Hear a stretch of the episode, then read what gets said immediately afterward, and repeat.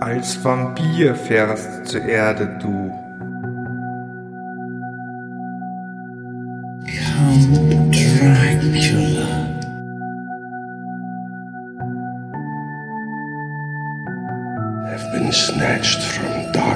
And sent to earth to plunder the blood of my people.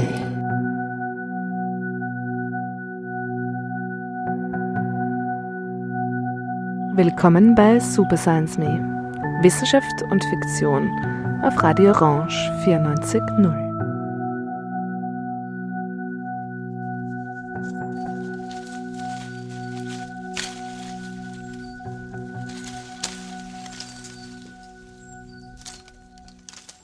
Letztes Monat bin ich von einem Blutsauger gebissen worden. Wahrscheinlich war es ein gemeiner Holzbock, zählt zur Klasse der Spinnentiere und darin wiederum zur Unterklasse der Milben, was doch absolut harmlos klingt. Diese Zecke, die mich zu ihrer Blutmahlzeit, wie die Biologinnen sagen, auserkoren hat, hat mich allerdings zeitweise selbst zu einem vampirischen Dasein verbannt. Sie gab mir nämlich ihre Borrelien. Und Borreliose behandelt man mit Antibiotika, die die Sonnensensitivität erhöhen.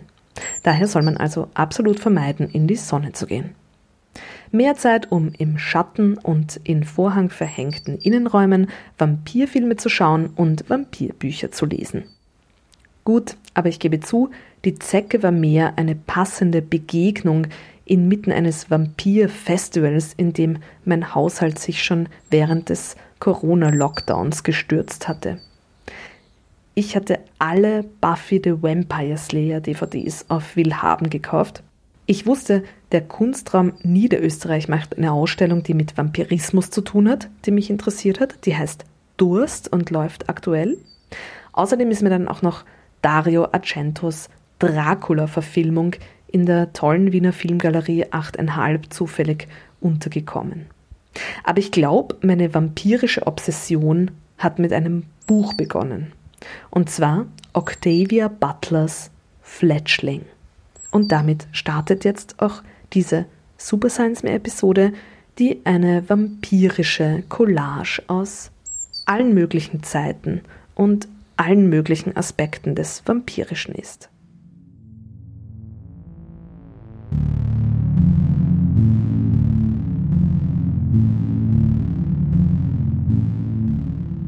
Octavia Butlers Fledgling ist ein Science-Fiction-Roman aus dem Jahr 2005. Ich habe dann später noch eine weitere vampirische Literaturempfehlung, die explizit Science-Fiction ist. Es ist aber relativ selten, dass in diesem Genre Vampire vorkommen. Genre ist, was Vampire betrifft, überhaupt ein sehr interessantes Thema, weil sich die Vampirfigur ja durch diverse Genres durchzieht. In Schauer- und Horrorliteratur ist sie zu Hause, aber es gibt auch vampirische Thriller, Romance und Teenage Highschool Dramas und Comedy mit Vampiren. Weil die Figur des Vampirs eher eine des Fantastischen ist, gibt es wenig Vampirliteratur, die sich wie Science Fiction liest. Natürlich ist das Fantastische und Science Fiction, das vermengt sich immer wieder, ist aber doch etwas anderes und hat auch ein anderes Lesegefühl. Fledgling ist in Ansichten der meisten Leserinnen Science Fiction, weil so wie die Vampirinnen hier beschrieben werden, handelt es sich eher um terrestrische Aliens und diese in der Science Fiction total häufig. Sie heißen hier übrigens auch gar nicht Vampire, sondern das sind die Ina. Die Ina schlafen bei Tag, weil sie die Sonne verbrennt und sie leben vom Blut der Menschen. Allerdings töten sie die Menschen nicht, von denen sie trinken. Weit gefehlt. Sie leben in sehr enger Symbiose mit ihnen. Jede und jeder Ina lebt mit einer Gruppe von fünf bis sechs Menschen. Öfter gebissen entwickeln die Menschen zu den Ina, aber auch die Ina zu den Menschen eine extrem starke Bindung. Längere Trennungen fügen beiden körperliche Schmerzen zu. Aber auch emotional entsteht ein extrem enger Band. Wie in vielen Vampirfiktionen ist der Biss auch hier etwas sexuell aufgeladenes, ist aber in weiterer Folge auch einfach ein Teil des Sexlebens der Vampir-Menschengemeinschaft. Auch Menschenpaare bilden sich in der Community und es gibt sowohl menschliche als auch Ina-Kinder. Wie in allen Werken von Octavia Butler spielt Making Kin, das Arbeiten an queeren Familien, eine große Rolle. Außer in ihren Communities leben die Ina verdeckt. Außer ihre Symbiontinnen wissen nur wenige Menschen überhaupt von ihrer Existenz. Es scheint wesentlich weniger Ina als Menschen zu geben. Und die Ina scheinen, wie zahlreiche andere Vampirfiguren in der Literaturgeschichte, den Menschen intellektuell, sensorisch und physisch weit überlegen zu sein. Nicht nur riechen, hören und sehen sie besser und sind noch stärker, sie haben auch ein, eine viel entwickeltere Wissenschaft, zum Beispiel im Punkto Gentechnik. Shory, das ist die Hauptprotagonistin in Fledgling, ist gewissermaßen ein biotechnisches Experiment. Ihre Gene sind dahingegen manipuliert, mehr Melanin in ihren Hautzellen auszubilden. Shory hat also dünklere Haut, was ihr erlaubt, ein bisschen mehr Sonne auszuhalten und sie kann untertags wach bleiben, anders als die anderen Ina. Das befähigt sie, ihre Familie und ihre Gemeinschaft besonders gut zu schützen. Und das wird auch notwendig, weil diese immer wieder untertags von Menschen angegriffen werden, die unter Hypnose anderer Ina stehen, Ina, die auf Reinheit ihrer Wesenszüge pochen und Shory ob ihres abweichenden Aussehens und auch ihrer ausgesprochenen Menschlichkeit, also ähm, dieses äh, Gen das sie da irgendwie aktiviert haben, kommt auch eher von den Menschen als von den Ina oder so irgendwie wird das erklärt. Also die sich in vielen Aspekten zeigt sich Shori menschlicher sozusagen als Ina und wird daher als keine echte Ina wahrgenommen und äh, soll eben verstoßen werden oder gar ermordet werden. Das heißt, es gibt da so eine Art Ina Ku Klux Klan, den Octavia Butler da porträtiert. Und der Kampf mit und für Shory wird in diesem Sinn einer gegen Rassismus. Oder aber man könnte auch sagen, wie manche Posthumanismus-Interpretationen das hervorgehoben haben, einer gegen Speziesismus. Verhandelt werden hier wirklich die Grenzen des Menschlichen und ob es die wirklich in dieser Form und Starrheit gibt.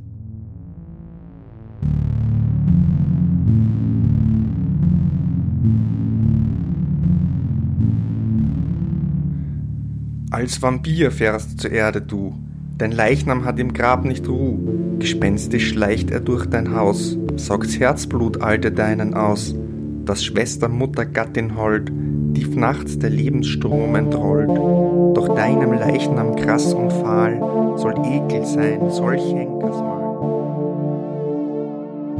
Dein Opfer soll in dir es starb, den Dämon kennen, der's verdarb, dir fluchen sollst, du sollst verdammen, kein Spross aus deinem Haus entstammen, von Hagerlipp und eklem Zahn, träuft's beste Blut der deinen dann, bis heimgejagt ins Grab voll Grausen, du mit der Höllenschar mögst aus, die Formgespenst mehr fluchenswert, als sie sich schaudernd abwärts kehrt.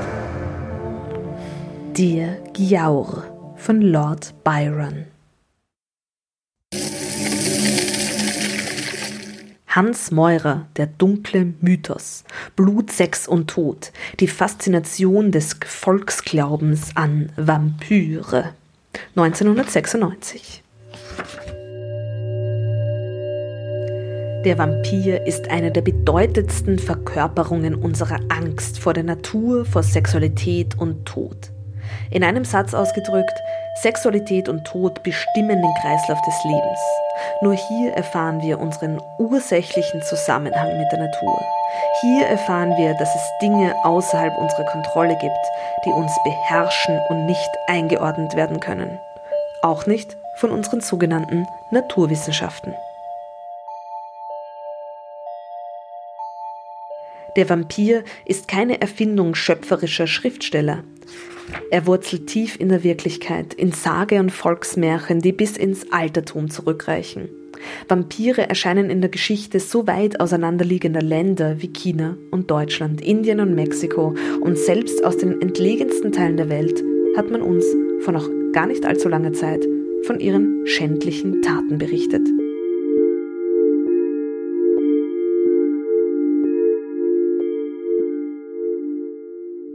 Obwohl in ganz Europa mehr oder weniger verbreitet, liegt die Heimat des Vampirs, wie wir ihn heute kennen, in Osteuropa, dem Kulturraum der griechisch-orthodoxen Kirche und dessen angrenzenden Gebiete. Die Vampirlegende, wie sie uns heute geläufig ist, wuchs in Osteuropa, insbesondere in Rumänien und Ungarn, ungefähr zu Beginn des 16. Jahrhunderts. Das Wort selbst ist von einem slawischen Begriff abgeleitet, wahrscheinlich bulgarisch-serbischen Ursprungs. Auf Bulgarisch heißt Vampir Vapir oder Vepir, auf Ruthenisch Vepir oder Vopir, auf Russisch Upir, auf Polnisch Upior. Damals gab es zahlreiche Berichte von Vampiren in Osteuropa. Diese Berichte wurden von Reisenden aufgegriffen, deren Schriften die Vampirgeschichte in ganz Europa verbreiteten. Hans Meurer, der dunkle Mythos. Die Figur des Vampirs bzw. der Vampirin gibt es also schon sehr lange. Wir haben gerade gehört, Lord Byron hat Vampire in seinen Gedichten verewigt. Eine ganz berühmte Vampirgeschichte und eigentlich die, die die Figur zu dem gemacht hat, wie sie dann lange Zeit gesehen wurde, war Der Vampyr des englischen Schriftstellers John Polidori, ein Zeitgenosse Byrons. Wesentlich weniger berühmt und weil die beiden eng befreundet waren und auch sich viel ausgetauscht haben, wurde die Erzählung der Vampir anfänglich und eigentlich recht lange Zeit Lord Byron zugeschrieben, fälschlicherweise. Der Text entstand 1816 im berühmten Jahr ohne Sommer, wofür hauptsächlich ein Vulkanausbruch in Indonesien schuld war, und er entstand am Genfer See. Und die Science-Fiction-Fans werden jetzt vielleicht schon aufmerksam. Ja, John Polidori war gemeinsam mit Lord Byron Mary Wollstonecraft Shelley und Percy Shelley in der Villa Diodati und der Vampir war sein Beitrag in dem dichterischen Wettstreit dieser vier, aus dem bekanntlich die moderne Science Fiction entsprungen ist in gewisser Weise. Da hat nämlich Mary Shelley Frankenstein geschrieben. Frankenstein und der moderne Vampir entstehen zur gleichen Zeit am gleichen Ort blutsaugende und ähm, auch als Vampir bezeichnete Ungeheuergeschichten gibt es freilich schon viel länger. Aber der Polidori ist der erste, der den Vampir als dieses mysteriöse Wesen beschreibt, also nicht als so ein bestialisches Ungeheuer, zumindest auf den ersten Blick, sondern als eine elegante Gestalt, als einen mysteriösen Edelmann. Und das beeinflusst nachhaltig das Schreiben über Vampire. Nicht zuletzt auch diesen ganz berühmtesten aller Vampirromane Dracula von Bram Stoker aus dem Jahr 1897. Children of the Night. Der war ja wiederum Vorlage für unzählige Filme von besagtem Splatter-Movie von Dario Argento, der übrigens ein ganz großartiges Sounddesign hat. Über die ganzen Hammer Studios Productions, also diesem britischen Filmstudio, das sich ähm, auch eher in so trashigen Filmen versucht hat, in denen meist Christopher Lee den Grafen Dracula spielt, bis hin zu natürlich Roman Polanskis komödiantischer Bearbeitung in The Fearless Vampire Killers or Pardon Me, but Your Teeth Are in My Neck, besser bekannt als Der Tanz der Vampire. Gehen wir aber noch einen Schritt in der Zeit zurück, um dann einen ganz großen Sprung nach vorne zu machen. Eine weitere Wandlung erfährt die Vampirfigur 1872, als Sheridan Le Fanu in seinem Roman Carmilla erstmals eine Vampirin, also eine weibliche Vampirfigur in dieser neuen modernen Weise auftreten lässt. Also modern im Sinne von wiederum elegant, mysteriös, im, aber auch im Sarg schlafen, sich in Tiere verwandeln können, durch Wände gehen können, was dann auch oft ein äh, durchs Schlüsselloch als eine Art von ähm, Wolke hindurchfliegen ist. Camilla ist unsterblich verführerisch und lesbisch und wird damit zum Prototypen für ganz viele weibliche Vampirfiguren. Ähm, das Ganze spielt äh, interessanterweise in der Steiermark und es hat sich auch in die österreichische Literatur niedergeschlagen, nämlich spätestens dann bei Elfriede Jelinek, worüber hier auch noch ausführlicher zu hören sein wird. Aber noch kurz zur Camilla von Sheridan Le Fanu. Diesen Text habe ich nach ganz langer Zeit wieder gelesen und zwar im Rahmen eines virtuellen Lesekreises, der vom Kunstraum Niederösterreich in Wien initiiert wurde. Und das war quasi eine kleine Vorbereitung oder eine Hinführung zu der aktuellen Ausstellung, also zu der Ausstellung, die jetzt gerade dort zu sehen ist in der Herrengasse im ersten Bezirk. Die trägt den Titel Durst. Worum geht es? Wir hören Katharina Brandl, die künstlerische Leiterin des Kunstraum Niederösterreichs. Das Thema schließt halt auch ähm, perfekt an unsere Situation an. Sie wissen ja, Durst, es geht ähm, auf einer metaphorischen Ebene um Vampirismus, um den Vampirismus der Gegenwart. Was Ihnen vielleicht aufgefallen ist ähm, beim Sprechen über den Virus, ähm, war ja auch, dass sozusagen der Vampir oder Vampirismus in der Popkultur ja auch immer als Virus verstanden wird. Also im Sinne von, dass er untot ist, also dass der Virus sich an seinen Host, ähm, dass er einen Host braucht, um zu überleben. Insofern war es für uns noch passender, dass wir mit dieser Ausstellung in eben unsere, in diese, in die Zeit dieser globalen Pandemie nochmal einsteigen können dass der Vampir und die Krankheit, insbesondere die Infektionskrankheit, auch einen sehr alten Zusammenhang haben, das ist auch in dem Buch von Hans Meurer nachzulesen. Heimgesucht hat der Vampir die Menschen in Zeiten der Seuche, insbesondere der Pest. Gehen wir noch einmal zurück ins ausgehende Mittelalter. Für die Menschen der damaligen Zeit, die keine Erklärung für die Pest hatten, war der schwarze Tod der Vampir. Und dieser Vampir tat etwas, was im Mittelalter und der beginnenden Neuzeit das Schrecklichste war. Er raubte den Menschen das Einzige, was ihm allein gehörte, den Tod. Der Diebstahl des individuellen Tods konnte nur eine Sache böser Geister sein.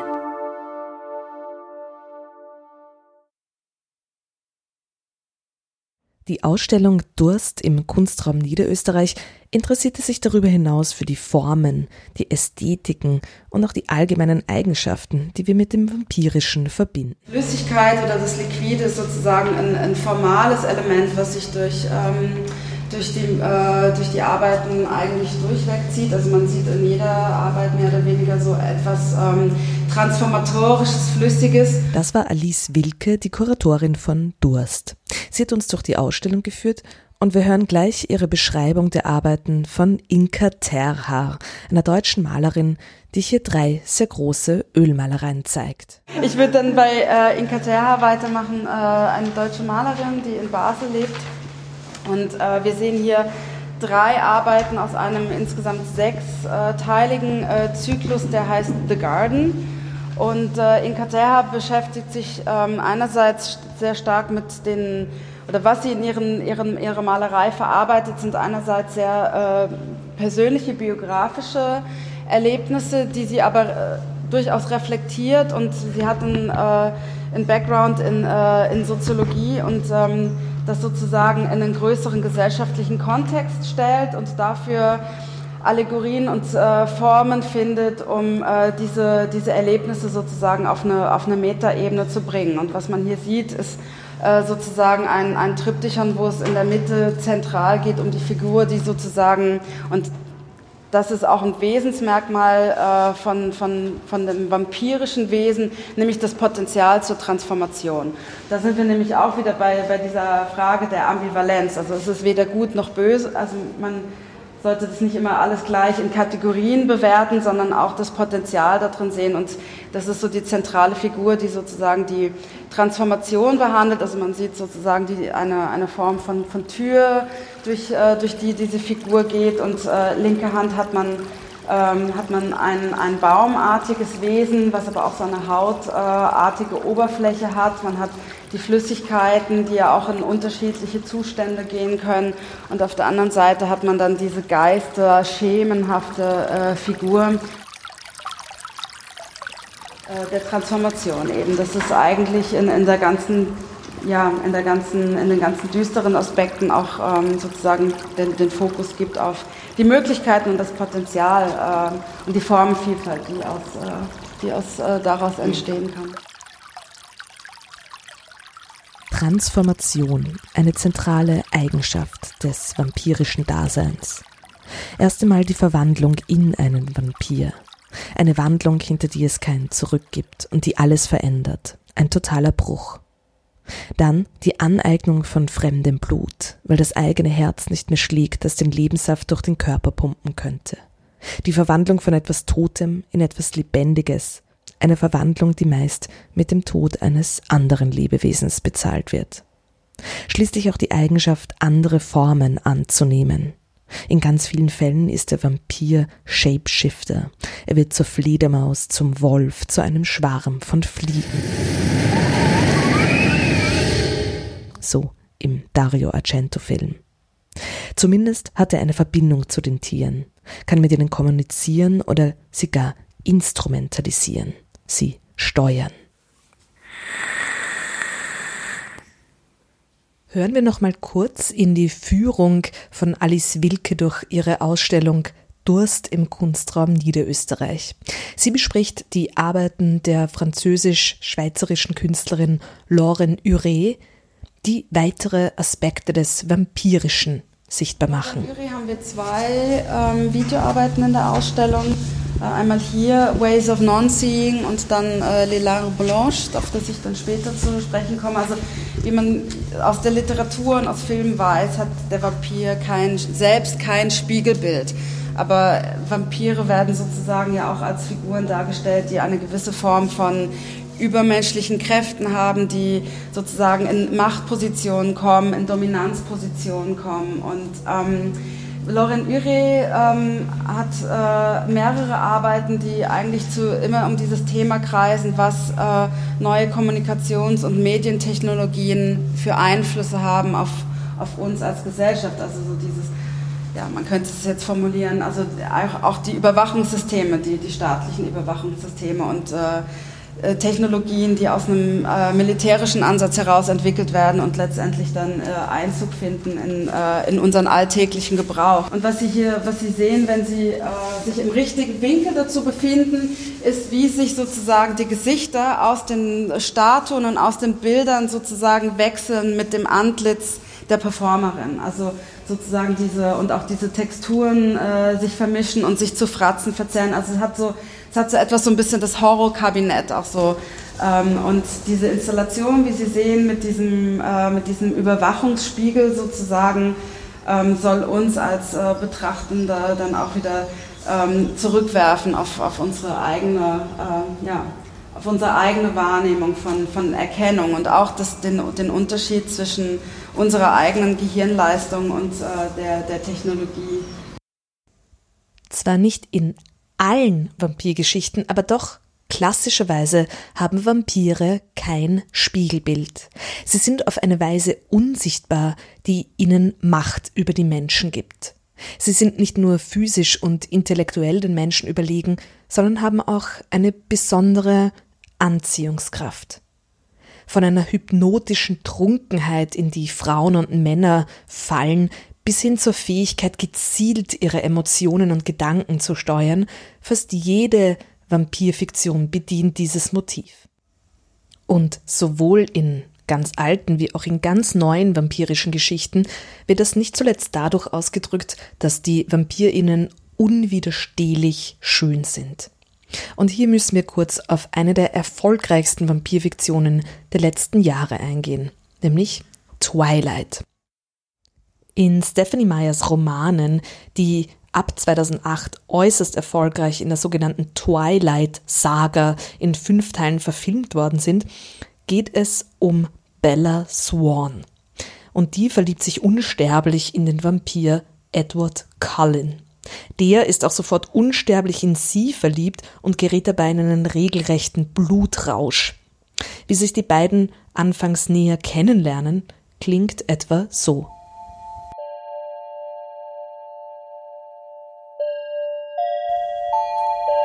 Langsam wurde mir bewusst, wie real die Gefahr war, die von ihm ausging, und mir schoss nachträglich das Adrenalin ins Blut. Er konnte das riechen, sein Lächeln wurde sarkastisch. Bin ich nicht das perfekte Raubtier? Alles an mir wirkt einladend auf dich, meine Stimme, mein Gesicht, selbst mein Geruch. Als ob ich das nötig hätte. Abrupt kam er wieder auf die Beine, machte einen Satz nach hinten, verschwand und stand einen Moment später wieder unter demselben Baum. Im Bruchteil einer Sekunde hatte er die Wiese umrundet. Als ob du davonlaufen könntest, sagte er mit einem bitteren Lachen. Er griff nach oben und brach mit einem ohrenbetäubenden Krachen mühelos einen halb Meter dicken Ast vom Baum, balancierte ihn einen Augenblick lang auf seiner Handfläche und schleuderte ihn dann mit atemberaubender Wucht gegen den Stamm eines anderen Baumriesens, an dem er zerschmetterte. Und dann stand er wieder vor mir, einen knappen Meter entfernt, regungslos wie eine Statue. Als ob du dich gegen mich wehren könntest, sagte er sanft. Ich saß da und rührte mich nicht. Noch nie hatte ich eine solche Angst vor ihm gehabt. Noch nie hatte er mich so weit hinter seine sorgsam gepflegte Fassade blicken lassen. Niemals war er mir weniger menschlich erschienen oder schöner. Kreidebleich und mit weit aufgerissenen Augen saß ich vor ihm wie eine Maus vor einer Schlange, fixiert vom Blick ihres Jägers. Seine wundervollen Augen glühten vor Aufregung, dann wich ganz langsam der Glanz aus ihnen, und seine Gesichtszüge formten eine Maske tiefer, uralter Traurigkeit.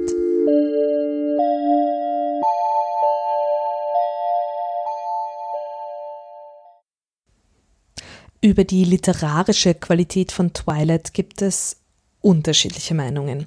Ich kenne nur das erste Buch und fand es eigentlich ganz okay geschrieben bis dann irgendwann jede Szene in einem endlosen Liebesgeständnis endet und es nur noch darum geht, dass sie verzehrt werden von ihrer Leidenschaft füreinander. Sex wird dann aber quasi metaphorisiert und der Biss des Vampirs tritt an die Stelle des ersten Mals. Aber Edward sagt, I have one condition. Marry me, Bella kein Biss vor der Ehe.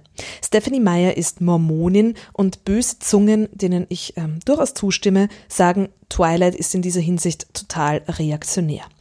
Anyways, spannend ist jedenfalls, wie der vampirische Durst, dieses unstillbare Verlangen nach menschlichem Blut mit Sexualität in Zusammenhang gebracht wird. Und das hat Twilight freilich auch nicht erfunden.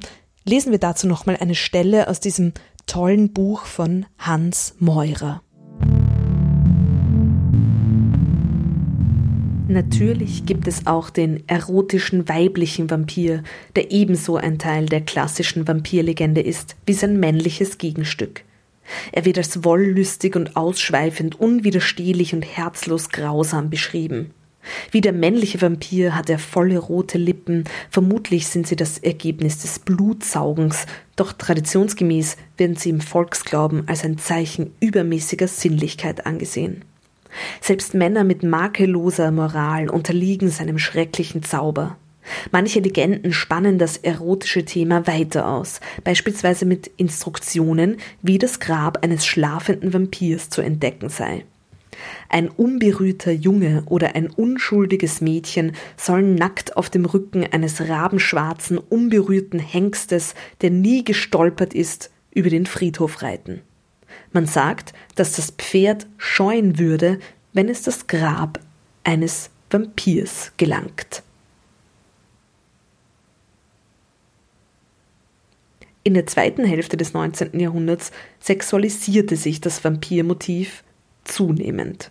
Während das Geschlechtliche aus dem bürgerlichen Bewusstsein ausgegrenzt und immer unaussprechlicher wurde, schlich es in die Gruselgeschichten zur Hintertür hinein, chiffriert, entstellt und pervertiert. Sex spielt auch in True Blood eine wichtige Rolle. Das ist eine weitere sehr erfolgreiche Vampir-Bearbeitung der letzten Zeit, eine Serie, die von 2008 bis 2014 gelaufen ist, basierend auf der Suki Stackhouse Buchreihe der US-amerikanischen Autorin Charlene Harris. Und da gibt es ganz viel Sex, das ist jetzt weniger mormonisch. Es werden viel mehr Themen wie Rassismus, Homophobie und generell Ausgrenzungen auf das Motiv des Vampirs gemünzt. Ich möchte aber jetzt auf eine Gemeinsamkeit von True Blood und Twilight eingehen, die auch immer wieder in neueren Vampirfiktionen auftaucht. Und das ist der verzichtende moralische Vampir. Vampire, die quasi aus ethischen Gründen auf menschliches Blut bzw. das Töten von Menschen verzichten. In Twilight jagt die Cullen-Familie Wildtiere im Wald. In True Blood ist das Ersatzprodukt titelgebend Vampire, die mainstreamen wollen, sprich geoutet sind und angepasst unter den Menschen leben möchten, die trinken das synthetisch hergestellte Getränk True Blood. Und hier wird schon die angesprochene Ambivalenz auch deutlich, die in dieser Figur steckt. Nicht nur braucht der Vampir den Menschen und meist auch mehr als nur eine Nahrungsquelle, das haben wir ja ganz auf die Spitze getrieben gesehen, dieses gegenseitige Brauchen in Octavia Butlers Roman Fledgling. Also nicht nur dieses Gegenseitige wird immer wieder hervorgehoben, sondern es gibt auch ganz viele Vampirfiguren mit ganz eindeutigen Skrupel. Apropos Durst, so heißt auch ein ganz interessanter Film des südkoreanischen Regisseurs Park Chan-wook aus dem Jahr 2009. Hier wird ein Priester durch eine Bluttransfusion zum Vampir und er versucht ohne Reue seinen Durst zu stillen. Ein weiterer Arthouse-Film, in dem eine Vampirin eine sehr interessante und ähm, ambivalent gezeichnete Figur ist, ist der schwedische Film So finster die Nacht aus dem Jahr 2008. Der spielt in Stockholm, wo es ja praktischerweise recht lang dunkel ist untertags. Ansonsten spielen viele Vampirfilme interessanterweise in Kalifornien. Zum Beispiel der ganz großartige The Lost Boys, der spielt in LA mit Obervampir Kiefer Sutherland. Und auch Buffy the Vampire Slayer, dazu kommen wir gleich noch, das spielt auch in der Nähe von LA. Twilight spielt übrigens in Forks, Washington, wo es auch eher dunkel ist und immer sonnenverhangen. Wobei, und es kann sein, dass ich diesen Aspekt der Filmreihe noch weniger verzeihe als ihren Konservatismus, die Vampire schlafen hier eh nie und die Sonne macht ihnen noch nichts aus. Sie beginnen unglaublich schön zu glitzern in der Sonne, was aber als ganz großes Problem dargestellt wird, weil sie ja unerkannt bleiben wollen. Aber die Tragik vermittelt sich hier nicht so ganz. Natürlich brechen aber auch andere vampirische Fiktionen mit vampirischen Klischees. Oh, the rumor about crosses, the vampire laughed. You refer to our being afraid of crosses. Unable to look on them, I thought, said the boy. Nonsense, my friend. Sheer nonsense. I can look on anything I like, and I rather like looking on crucifixes in particular. Der ist aber ganz tragisch und ganz großartig. Das ist Louis, der Hauptprotagonist in Anne Rice Roman von 1976 Interview with the Vampire. Ganz prominent verfilmt mit Brad Pitt, Tom Cruise, Kirsten Dunst und Antonio Banderas. Und der spielt übrigens auch in Kalifornien, nämlich in San Francisco, wo Louis einem Journalisten seine Lebensgeschichte erzählt, die zu diesem Zeitpunkt schon mehrere hundert Jahre dauert. You weren't always a vampire, were you? he began. No, answered the vampire. I was a 25 year old man when I became a vampire.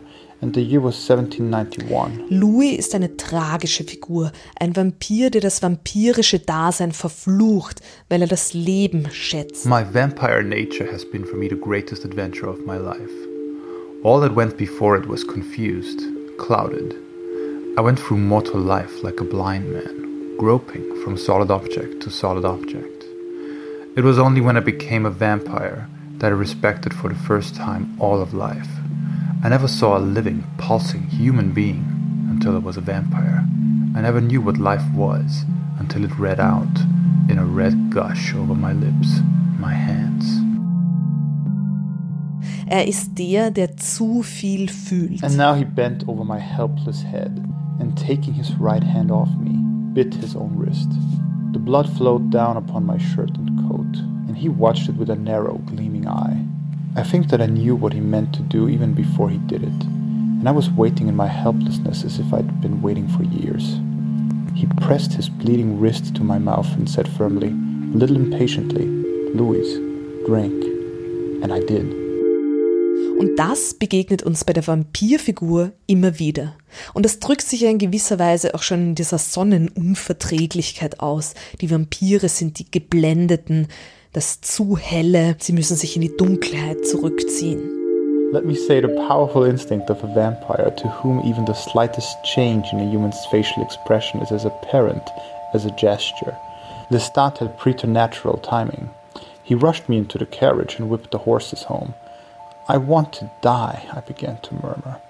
I want to die.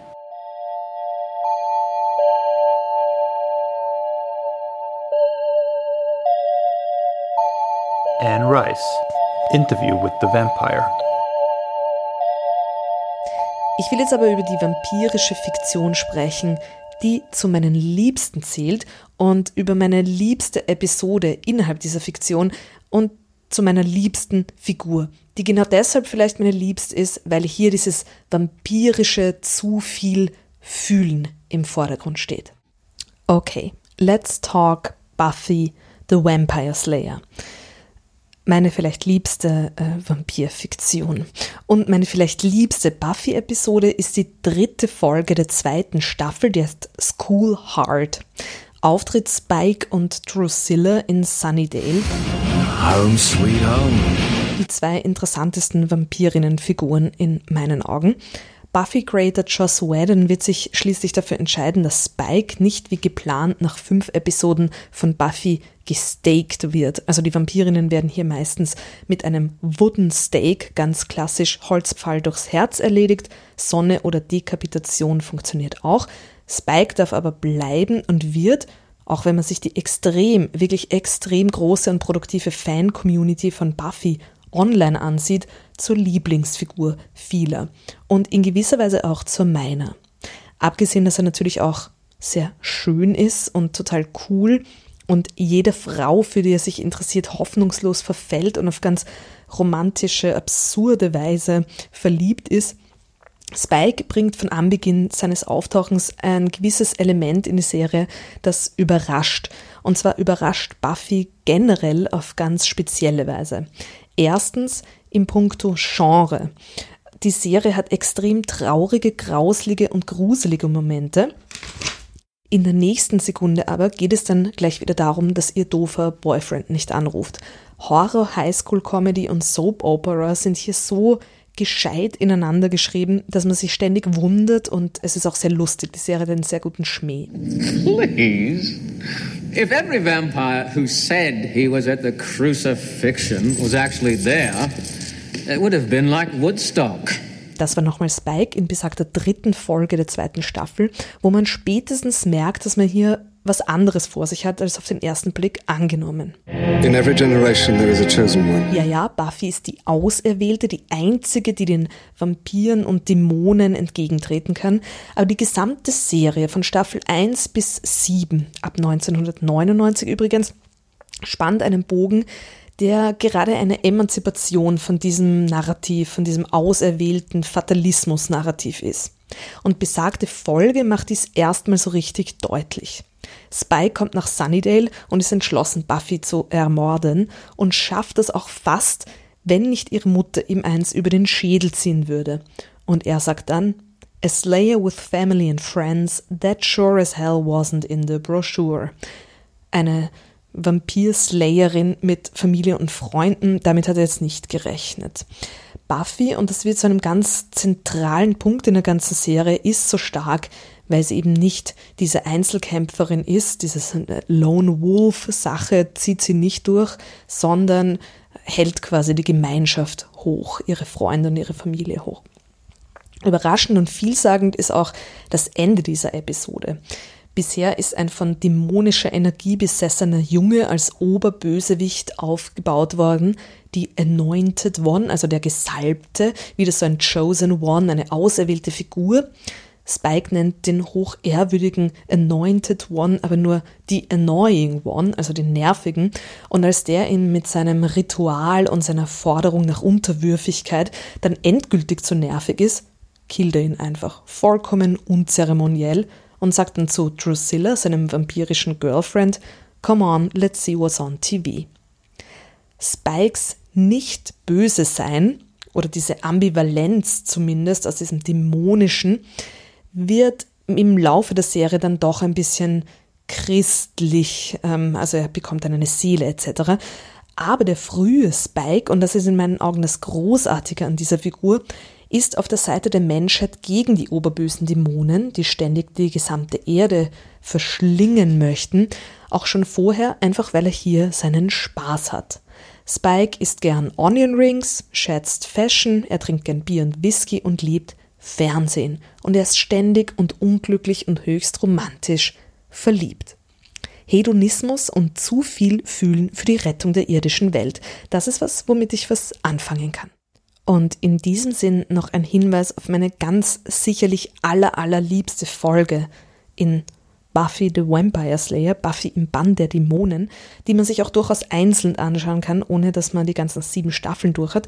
Das ist in der sechsten Staffel, die Episode 7, die heißt Once More with Feeling. I've got a theory that it's a demon, a dancing demon. Something isn't right there. Ja, das ist Steppen, das ist ein steppender Musical-Dämon. Der bringt alle zum Tanzen und Singen und wie so in Musicals üblich, geben sie dabei heikle Dinge preis. Why'd you run away? Don't you like my style? Ich habe jetzt noch zwei Literaturempfehlungen und davon ist eine, wie versprochen, explizit Science Fiction. Isn't it obvious? Nobody gets past Jupiter without becoming part vampire. Peter Watts, Blindside. Peter Watts, Blindside, ein Roman aus dem Jahr 2006. At long last I can empathize with Sarasti, with all his extinct kind, because we humans were never meant to inherit the earth. Vampires were.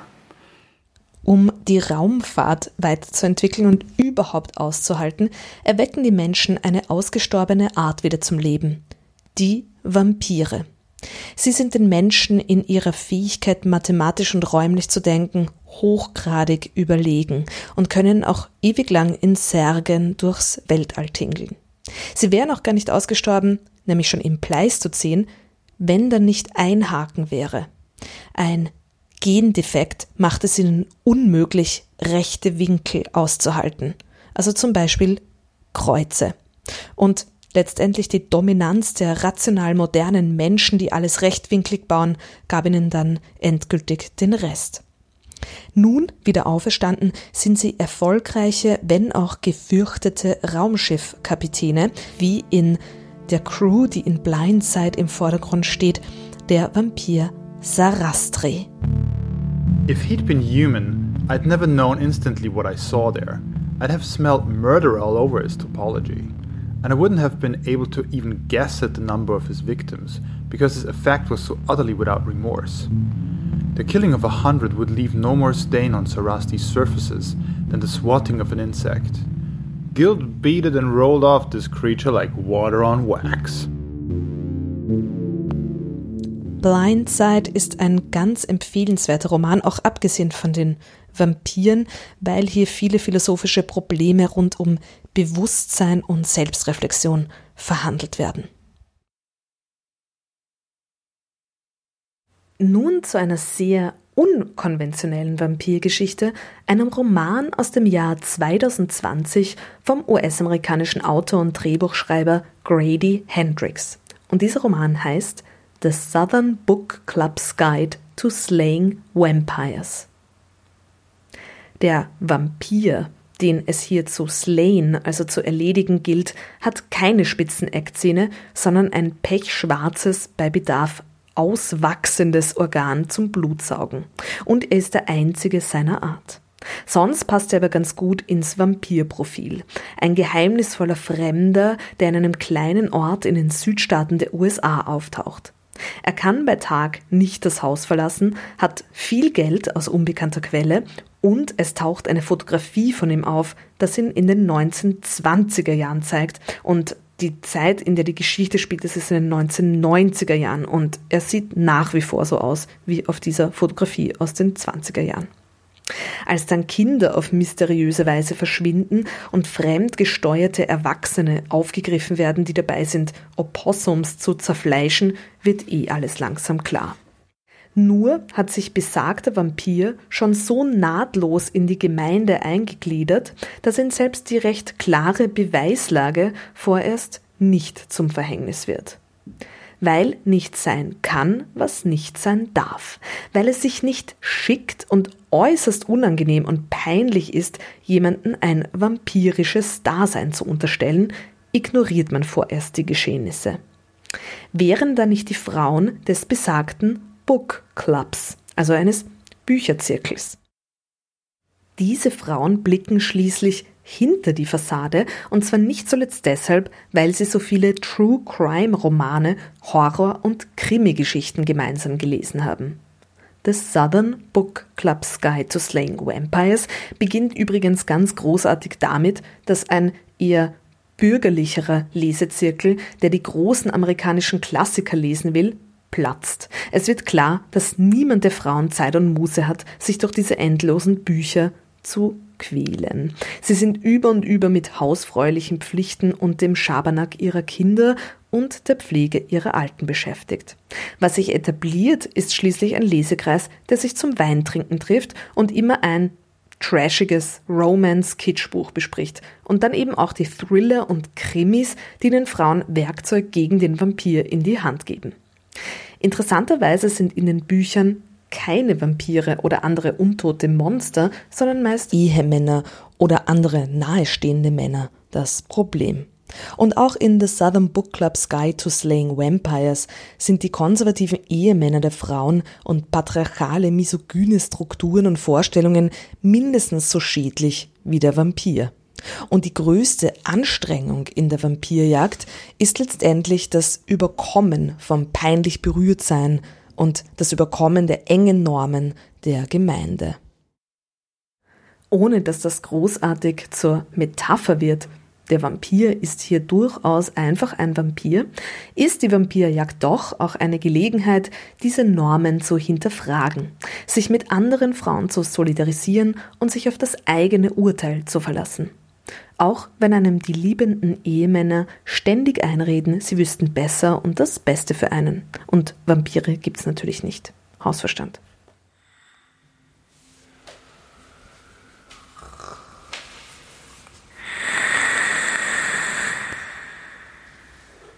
Und zum Abschluss kommen jetzt noch endlich Elfriede Jelineks Vampirinnen.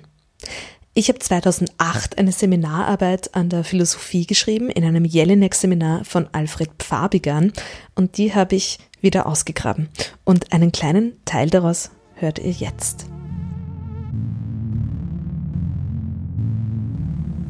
Jelineks Vampirinnen. Das Motiv des weiblichen Vampirs in Elfriede Jelineks Krankheit oder moderne Frauen. Die Figuren Emily, Krankenschwester und Vampirin. Camilla, Hausfrau, Mutter und Vampirin.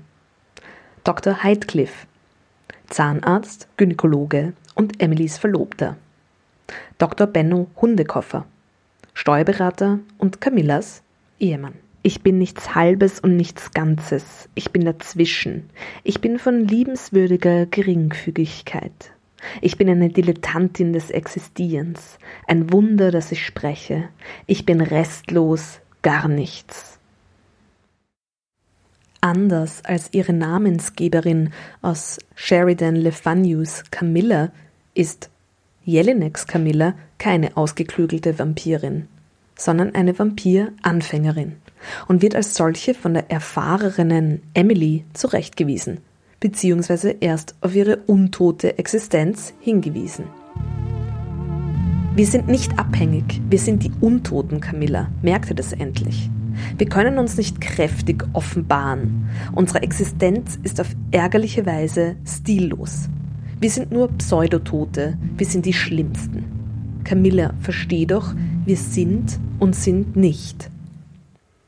Hinzu kommt, dass die vampirische Rolle der Frauen nicht anerkannt, ja sogar ignoriert wird. Ihre Männer würdigen lediglich ihren traditionellen Platz im Haushalt. Sie werden auch nach ihrer Wandlung auf ihr Hausfrauendasein reduziert. So sagt Heathcliff zu Emily, dass du ein Vampir bist, Emily, stört mich gar nicht, solange du das Haus nicht vernachlässigst. Und auch Camillos Mann, Benno Hundekoffer, meint, Camilla, eins sage ich dir, eine Medea wirst du trotzdem nicht. Du bist und bleibst Hausfrau. Wenn du nun stirbst, bist du eine tote Hausfrau. Emily bekommt immerhin eine Schreibmaschine auf den Schoß.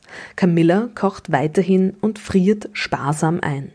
Zwar nicht mehr Schnitzel und Schweinsbraten für den Gemahlen, sondern das Fleisch ihrer Kinder für Emily, doch ihr Zustand ändert sich in Wahrheit nicht. Sie erhält kein Symbol neuer Unabhängigkeit, wie Emily die Schreibmaschine, sondern sitzt mit Lockenwicklern im Sarg und bedient ihre neue Blutsschwester. Und wenn Jelineks Vampirinnen tragische Figuren sind, dann zumindest in einem ganz anderen Sinne als in der klassischen Vampirliteratur. In einem Interview zu dem Stück äußerte sich Jelinek über die Krankheit, die er im Titel steckt, Krankheit oder moderne Frauen. In dieser Gesellschaft kann Krankheit als eine Art weibliche Identität gesehen werden, sagt sie da. Nicht in ihrer negativen Bedeutung, sondern als produktive Verweigerung gegenüber dem Terror des Gesunden. In der Vampirliteratur wird das Nicht-Sterben können durchaus als etwas Schreckliches empfunden. Aber in meinem Stück ist es eine Chance. Da Frauen in dieser Welt nicht leben können, müssen sie es eben in einer anderen versuchen. Elfriede Jelinek mit einem weiteren Aspekt des Vampirischen am Ende dieses Super Science Me auf Radio Orange 94.0. Am Mikrofon war Julia Grillmeier. Ich bedanke mich herzlich bei meinem Umfeld, das in den letzten Wochen und Monaten meine Vampir-Obsession ausgehalten hat und bei Harald Paminger, der wie immer die englischen Zitate gelesen hat. Euch vielen Dank fürs Zuhören und bis zum nächsten Mal bei Super Science.